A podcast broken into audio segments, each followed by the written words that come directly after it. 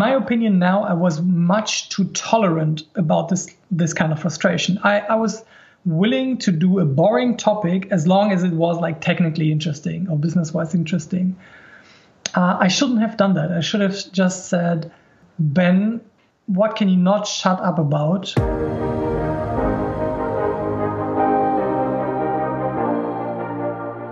You are a driven international professional or manager, have achieved quite a bit already, but are asking yourself from time to time, what do I really want? How do I want to work and live? Then this is your podcast.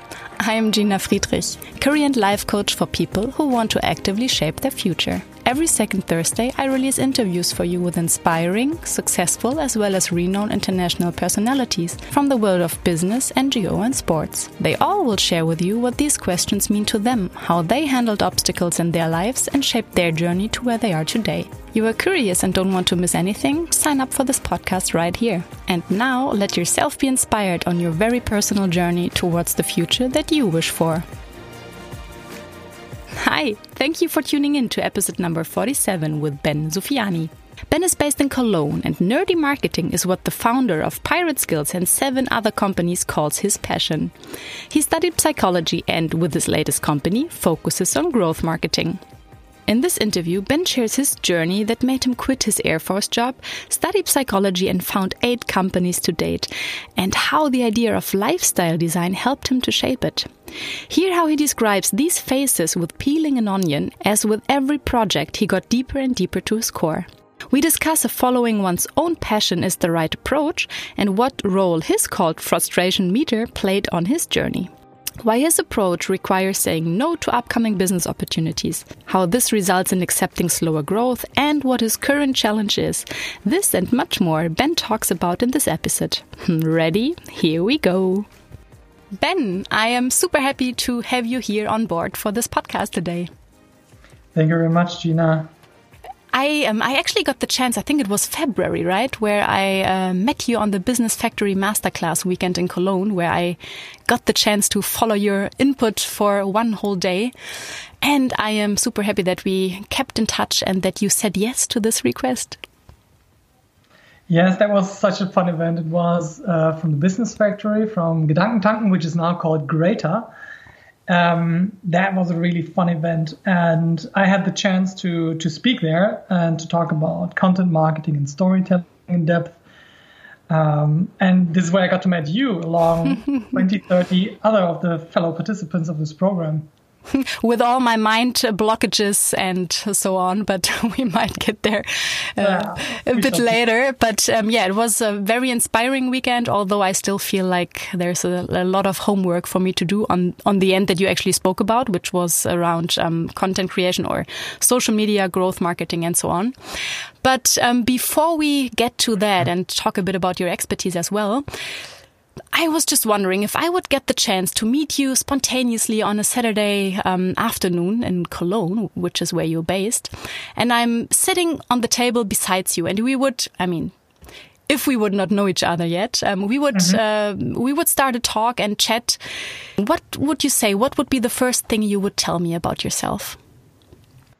Mm, I think I would tell you that that I'm a founder, and because that is so very dear to my heart. Um, I would say I'm, I'm, a founder of Pirate Skills. I'm super passionate about nerdy marketing. Um, I would say that uh, I'm a husband and a father of two little girls called Noelle and Emma, who I'm super proud of. that I'm a book nerd, uh, very, oh. very, very much so. Um, I spend a lot of time reading and I need a lot of time alone for myself, and I really enjoy just having this talk with you at the table, just one on one.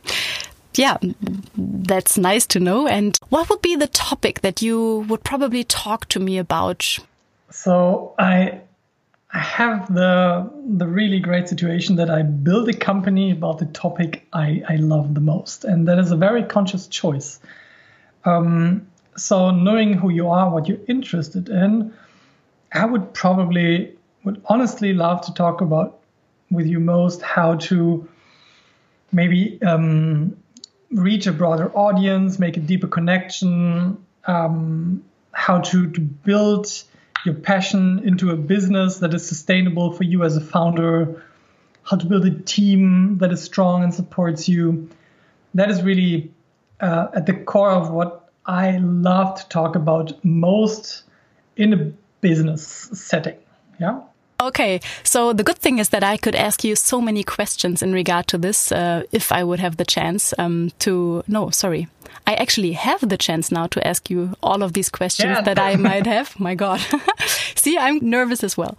Um, I used to host a podcast, and this was my favorite uh, part the Growth Arctic podcast. and uh, the chance to does just sit down with somebody and talk mm. one or two hours, and I can ask them anything I like. Yeah, that was so interesting. Yeah, I agree. So that's me today. Um, just to be sure that you're not asking back too much. No, of course you can ask any question you want. But I would be curious if you heard about the topic of my podcast, which is around the question of what is my path? How do I really want to work and live? What was your first thought that you had? Um, I was very much reminded with several discussions I have with with friends and, and fellow entrepreneurs. Um, the discussion like passion to follow your passion or not. Mm-hmm. Is that something one should do? Is it a good recommendation? Is it a really bad recommendation? Uh, I was very interested what your opinion is on that, and what the what the people you are, are you interviewing think about this this question. Uh, should you follow your passion in order to do what you really want to do? Or should you take a different approach, like Cal Newport would suggest in his book, So Good They Can't Ignore You? Yeah, mm-hmm. which I'm much more in the camp of. So that was that was an interesting um, start of a thought mm-hmm. for me.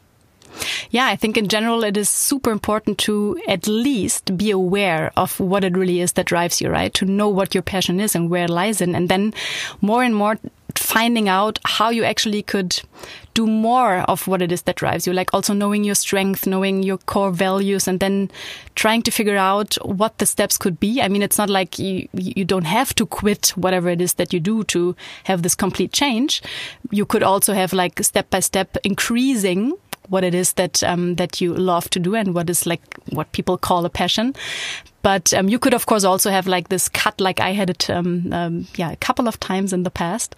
But I think it's very individual to really identify what what what your individual path is, right? So there is not this one recipe that suits all. I think it's very important to do this deep dive to do a reflection on what it actually is and what that means to you or to anyone hmm. who's asking themselves that question, and then see what that means for the actual situation or the next step for the next adventure that might they might be seeking for, or also sometimes it happens that it's just like a reconfirmation that wherever this person is currently is actually a good fit.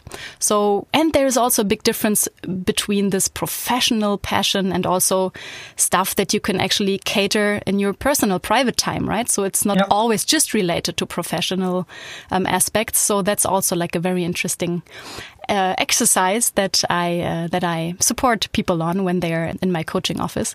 So a very good question. Um, if you have any more, let me know. Was that answering your question for now? Yeah, yeah, yeah. For now, it was just to follow up on that. It was the difficulty from that question that that I really studied the arguments from multiple sides, like like the Cal Newports, the Tim Ferrisses, the the old school philosophers mm -hmm. like Kant and Aristotle, and they have really good arguments for for many ways to go about this question. And um, I, I, would love to go into that later. Maybe we make it a bit more practical and concrete uh, before we dive into the philosophy behind it. Yeah, cool. And I think in general, depends on what you want, right? But the real potential of a person, I think, lies in what it really is that drives him or her. So, like, really understanding the key strength, like the natural ways of thinking, feeling, and uh, doing things, um, where you're able to to reach a certain or like to to leverage your potential more than if you're not aware of them and if you're not trying to do more of that. So there's also a, a close link. But enough of that. So this is your mm -hmm. slot, and this should be about you. and um, you've you've just yeah mentioned that you have founded your own business and it's actually already the second company that you founded. But I'm wondering, what was your, yeah, what was the biggest aha moment that brought you closer to answer the question of what your path actually is? Yeah. So I, I used to think that I want to become a professor. Um, I don't know. I always was passionate about education. I was pretty sure I don't want to become a teacher for school. I I used to be really good in school, but I never liked the system. I was really um, I had very different friends um, and also in the family people who had a really hard time at school and being able to see this in contrast and what the school system is valuing and, whatnot, I was definitely sure I, am not going to be part of this system.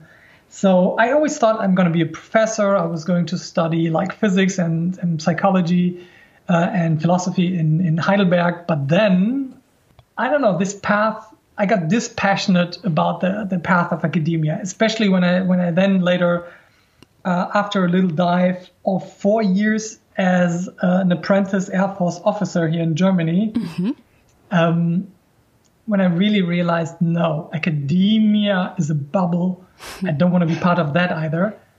I really need to do something that in, I need to gather skills that enable me to uh, to change the world in a meaningful way, and that lets let me really. I need those skills in order so that I have the freedom to do what I really want to do. Yeah.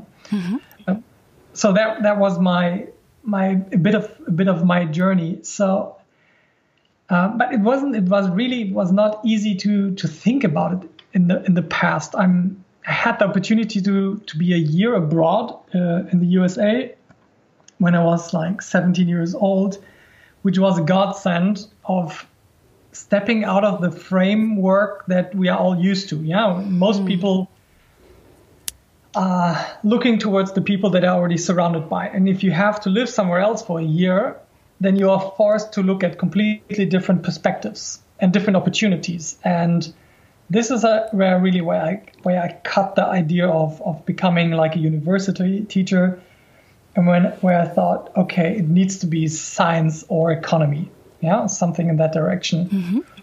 Mm, but stepping out of your normal surroundings, that was an absolute godsend that I could not have figured out with 16, 17. Yeah, because I was in my own bubble and I needed to mm-hmm. break out, but I didn't know at the point.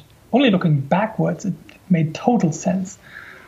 Mm, and then I got hit by the four hour work week. I don't know if somebody else talked about this before. not yet, not yet. Very interesting Very, topic. yeah, it's it's a book by Tim Ferriss, and and it it's essentially it's not literally meant work only four hours. It was designing your lifestyle in a way that you could do the mandatory work in the least amount of time possible, so you have the time to do whatever you like. yeah and he also has great suggestions on how to go about that last part, figuring out what you really like. Um, so, so Tim Ferriss hit me right in the year when this book was published, which is more than 10 years ago now. And this this set me on this journey of lifestyle design. And I really I love this word, lifestyle design. I've never heard um, it before. Mm, I think it, he really uh, brought it to the surface of people. If you Google it, there's definitely a big niche of people who are very interested in this thought. Um, and the idea behind it, and I've I completely followed it since then, was that that you as a person are completely able to design your life in a way that suits you more and more and more. Yeah, you have more limitations in the beginning because you might lack some education, you might lack core skills, you might not have the desired skills in the marketplace, you might not yet have a, a company or a job that, that you really feel like you're in a fish in water. Yeah. Mm-hmm. But the goal is definitely to create this situation. And from that on, I quit I quit the Air Force. Yeah, I said, no, no that's not the place where I'm going to stay for the next uh, eight to 20 years. I'm going to study something that I'm really interested in, which was psychology in a city in Germany called Bochum. Um, and from then, I just founded companies. And hmm. Pirate Skills is not my second. It's it's like my eighth company. Oh my god! Okay, on LinkedIn, I, am sorry, on LinkedIn, I couldn't. Yeah, yeah, on LinkedIn, there's my there's my umbrella company Sixfold, and then there's Pirate Skills. Um, but I have so many um, good and bad projects within that company. Yeah, that are really own startups within within itself. It was just a legal umbrella that I used. And Pirates Skills, I would really consider my eighth company. Um, which should tell you I'm 38 now, that I, I started doing this when I was 25. So school, wow. four years Air Force, psychology, one year later, I just started founding one company after another that I tanked like six out of eight. One I sold, uh, one I'm still working in. Yeah. Um, two I left happily. Yeah. Um, four I, I just tanked.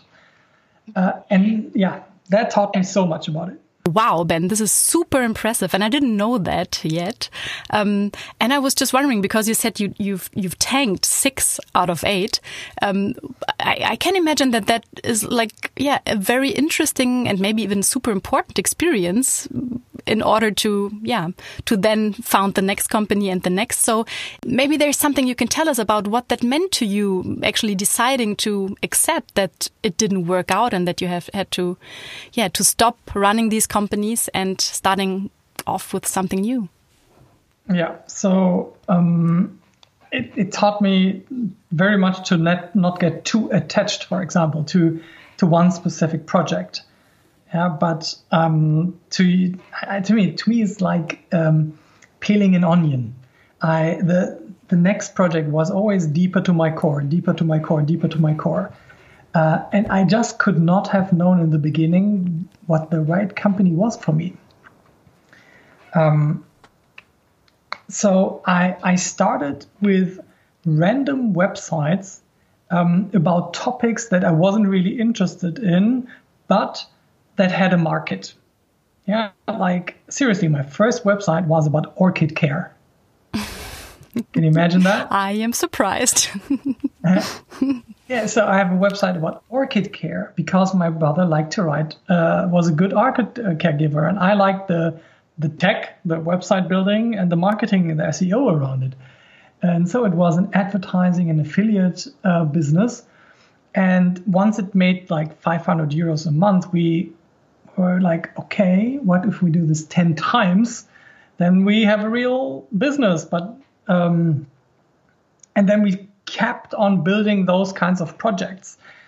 And uh, those were really about strange topics, like from skincare to losing weight to drones. Drones was at least interesting uh, to me. Um, I, I, learned very much about about marketing, about the IT infrastructure behind um, website and app software projects.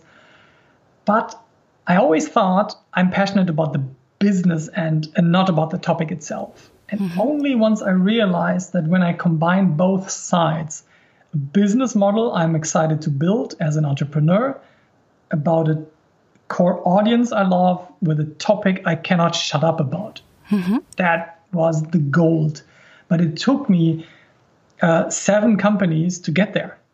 Um, and and after like company three, you, you're not you're not so anxious about oh my god what if I fail? It's it's mm-hmm. no problem. It's something more like you give away. It's it's not like they completely tanked, but I gave them to somebody who, who could do more of it. And maybe sometimes I got some money for it, sometimes I didn't.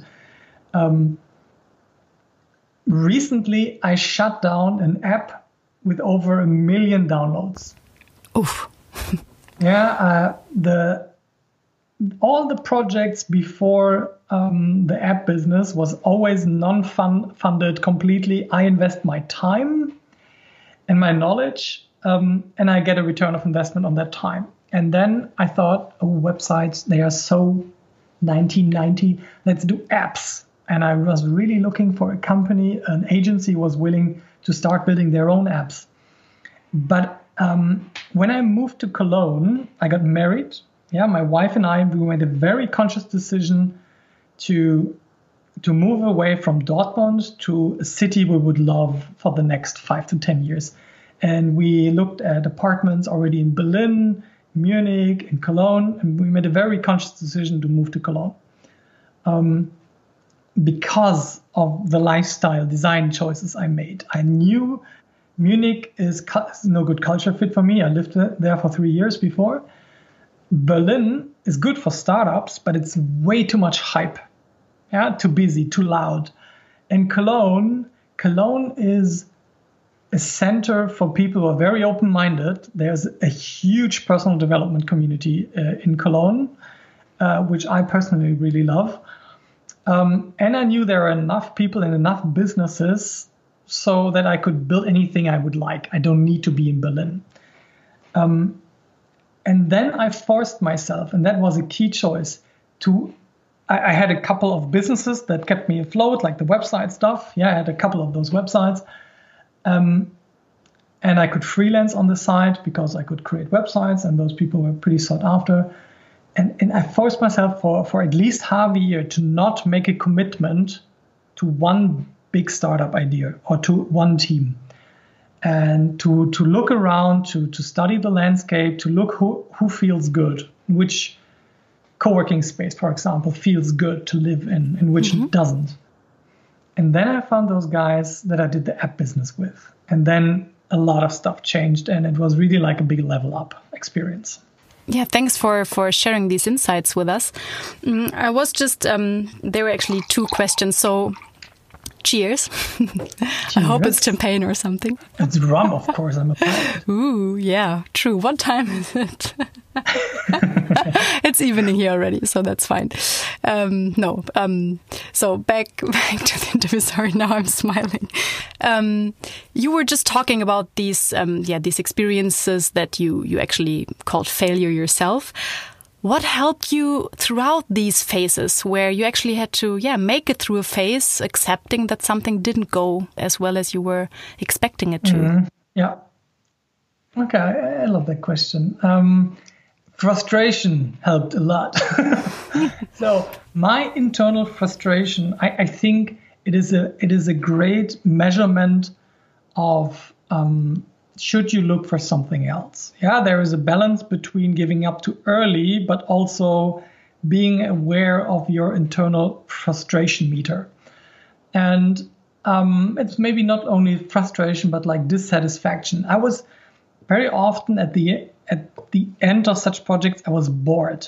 I, I was like, no, this is not the final thing.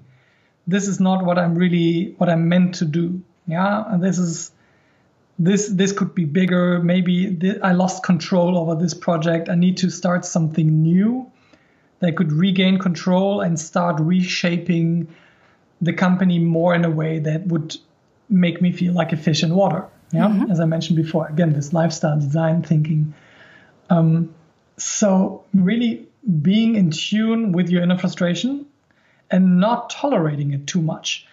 In the beginning, when I when I started uh, my my first businesses or freelance jobs, in contrast to today, I, in my opinion, now I was much too tolerant about this this kind of frustration. I, I was willing to do a boring topic as long as it was like technically interesting or business wise interesting uh, I shouldn't have done that. I should have just said, um, Ben, what can you not shut up about? What is a business model you would really love to try?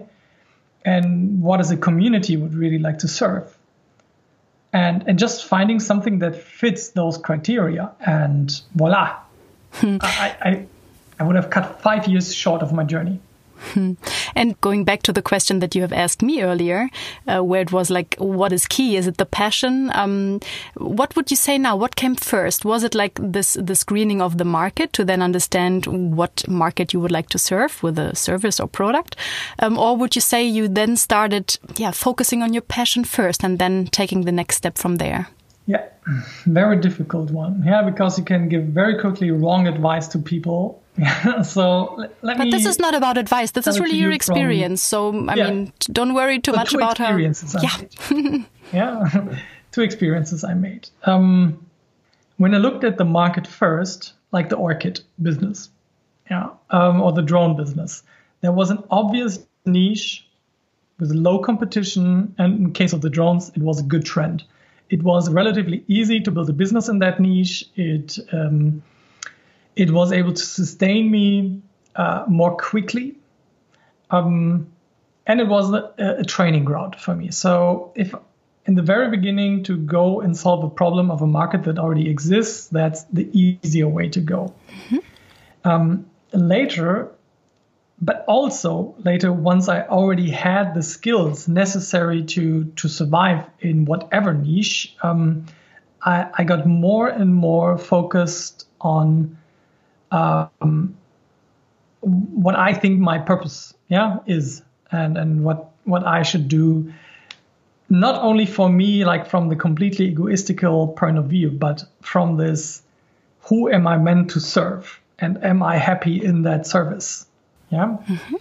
Um, so I always like to combine this. What what what would I really love to do in combination of who would I love to serve with that particular skill set that I'm going to build.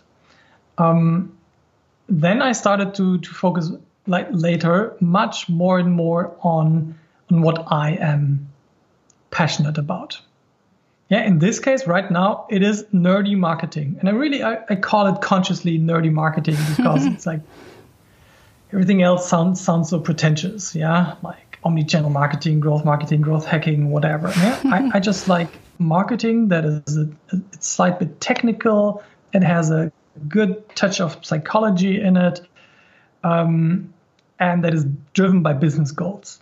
Yeah, so that, that, ah, that's the sweet spot where I feel so happy in, yeah, to, hmm. to talk about.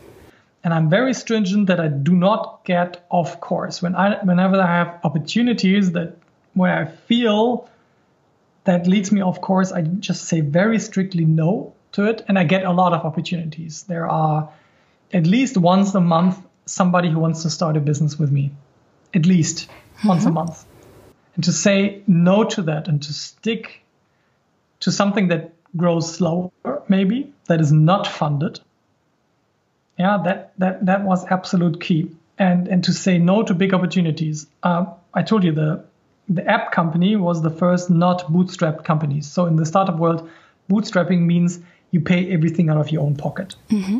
Yeah, a funded startup is you get an investor. In this case, we got a low seven figure investment, and that investor paid our developers and our own salaries and the advertising and everything, right? Mm-hmm. And it, but there is such a different expectation when you are out of control. When the control lies now with the person mm with the mm. money, yeah. And I needed to make that experience what what a funded startup feels like, in order for me to know that's definitely not my game. Yeah, I have a great need for control, and I'm not ashamed to say it. It's, it was a process of getting to know myself, yeah, and to be honest with me. Mm. And, and, to figure out and, and yeah. to figure out what it not is uh, or what what would actually not be the right way for you or what it is that you don't yeah. want to have yeah. your company or your yeah professional life uh, shaped like being so dependent on others and on an um, employer on an mm. investor on a co-founder and, and to also feel like now I feel now I maxed out my independence. Yeah, but as in in child psychology, you have like these three phases of dependence. Yeah, small child totally dependent mm-hmm. on the parents. Independence, that is like, yeah, they can now pay their stuff, and then interdependence, they are now able to save, serve a greater cause and be part of something, but based out of its own independence. And now I, am on this move. I, I got my independence, but now the question is am I not willing to serve a bigger purpose and also to give up some of that independence to, in hmm. order to serve that bigger purpose? That is the phase I'm in right now. Wow, that really sounds like a big question, right? I can uh, only imagine um, that this, especially with the experience that you've just shared with us, that this is a challenging question for you. Yeah, Definitely, and I'm I'm wondering what the result is going to be and what the what the question after that is going to be. And sometimes yeah. you not only make progress forward, you regress, yeah, or you think a regression uh, happened, but it was actually a move into a different direction. And so I'm always super curious and excited, like, oh God, where's life going to lead me? Yeah. I would have never thought with 30 that I'm married, that I have two little girls with two and five years old, that I have a company with three employees, um, that that makes me very happy. Yeah. I wouldn't never have thought it with 30. I, I was I was I would be thinking, okay, I'm still studying something in university with 38. yeah, that's uh, yeah. How do you say life happens uh, while we are making plans? Or there's a saying like yeah. this. Um, yeah, super interesting. And yeah, I don't know if you already can share or if you want to share with us what actually is something that helps you along the way now in this decision making process. You don't need to talk about details, but just more what are the what are some factors or some sources or some yeah maybe it's someone maybe it's something that helps you yeah to actively shape this decision in a way that suits you. Mm -hmm.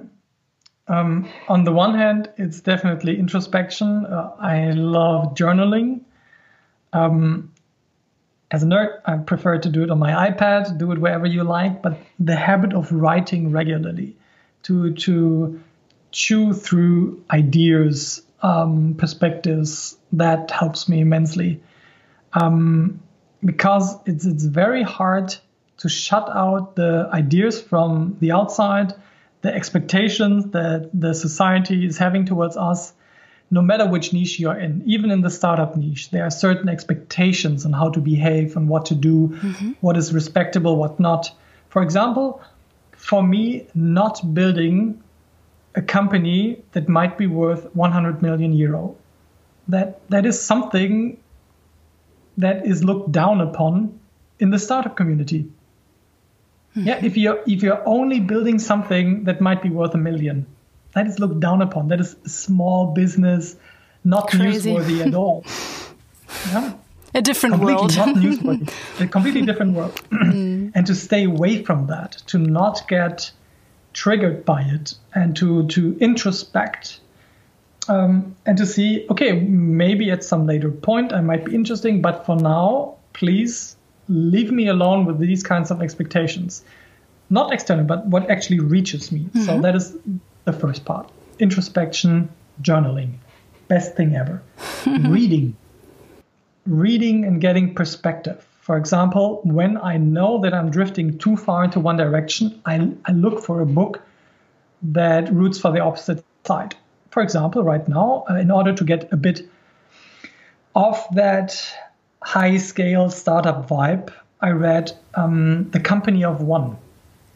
Yeah, it's a book um, from an author that highly suggests the value of having a company where you're only one person and maybe some freelancers who help you and how to organize yourself and what's the value of that.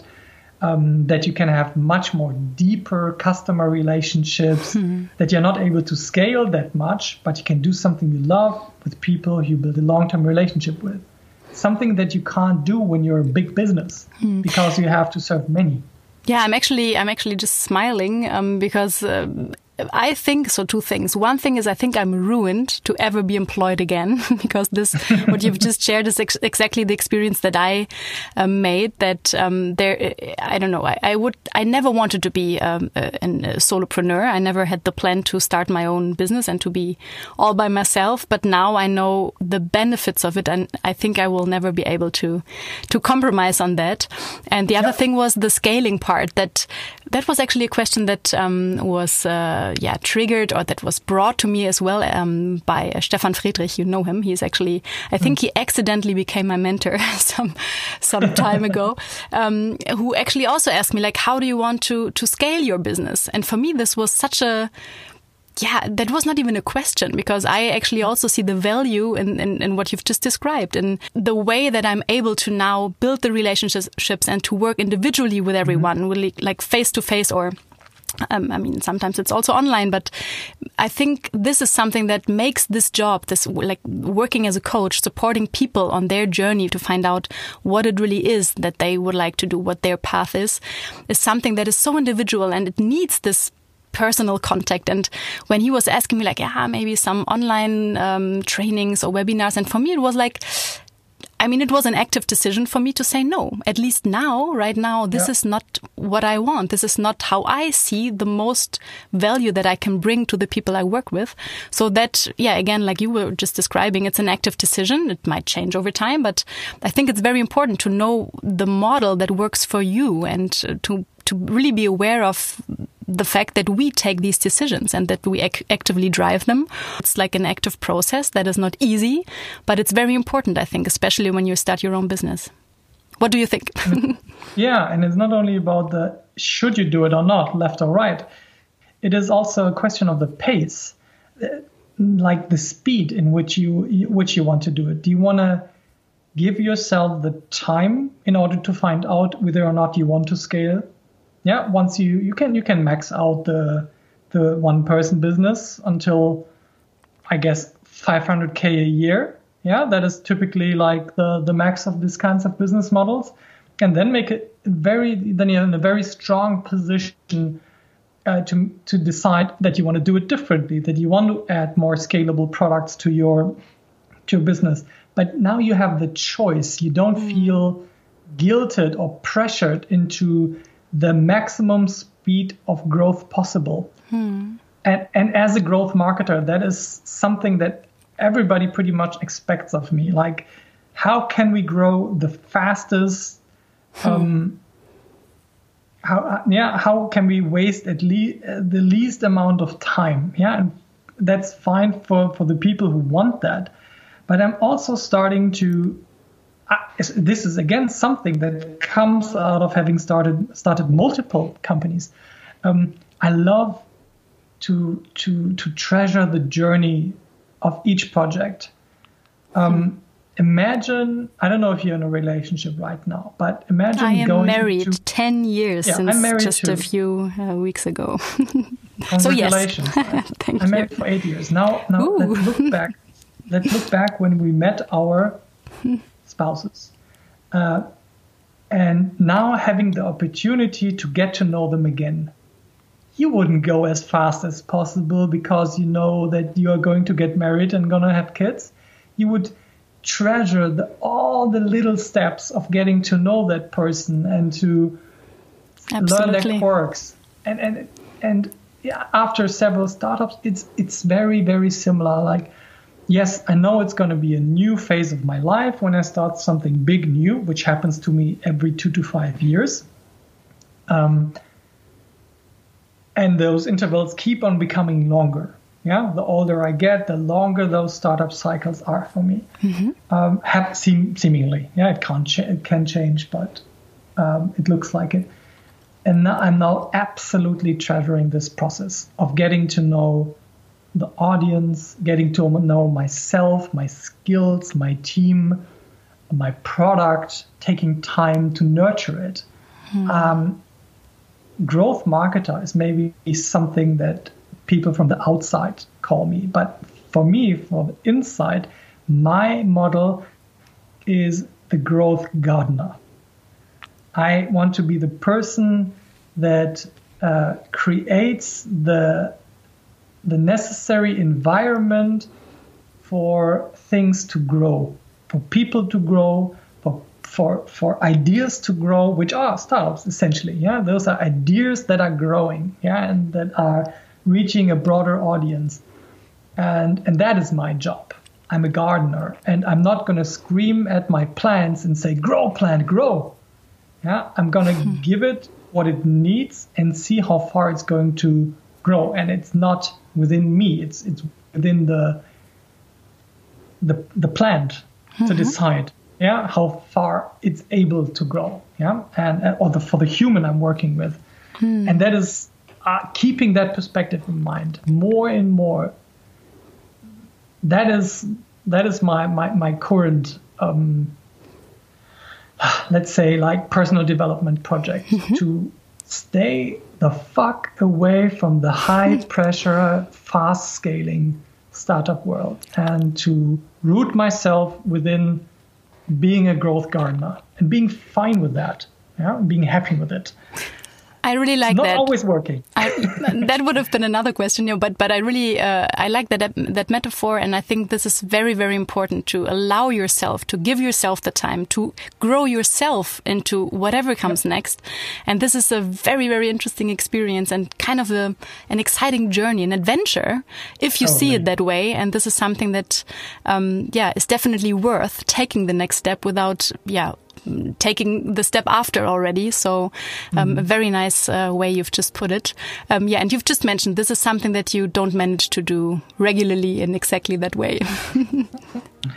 Not always. It's like raising kids. You always think like yeah, you're going to be the perfect parents, but then they start screaming and shouting, and the world starts coming at you, and then you lose the threat, the thought hmm. that that keeps you to that idea of being a calm and collected growth gardener, right? yeah, I can only imagine. I have to say because I don't have children uh, myself. This was part one of the interview with Ben. The second half you will hear in the next English episode, where Ben will also give us a couple of good insights when it gets to market ourselves out there. Were you actually quite satisfied with the direction you have taken so far, but somehow it doesn't feel right anymore? Or you even believe that there must be more?